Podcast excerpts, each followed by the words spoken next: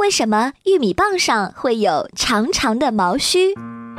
你可不要小看了玉米须，它可是玉米生活不可缺少的组成部分。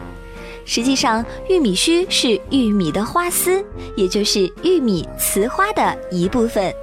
如果没有玉米须，玉米的植株就结不出玉米了。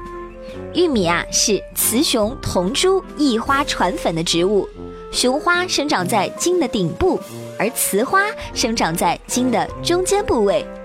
玉米的花粉是靠风来传播的，风把雄蕊的花粉撒下雌蕊，使雌蕊授粉后就很快发育成为玉米的种子，而花丝就失去作用，成了玉米的胡须。当玉米开花授粉的时候，由于受到不良的天气影响，也有可能雌蕊得不到充分的授粉，于是就会造成玉米缺粒现象。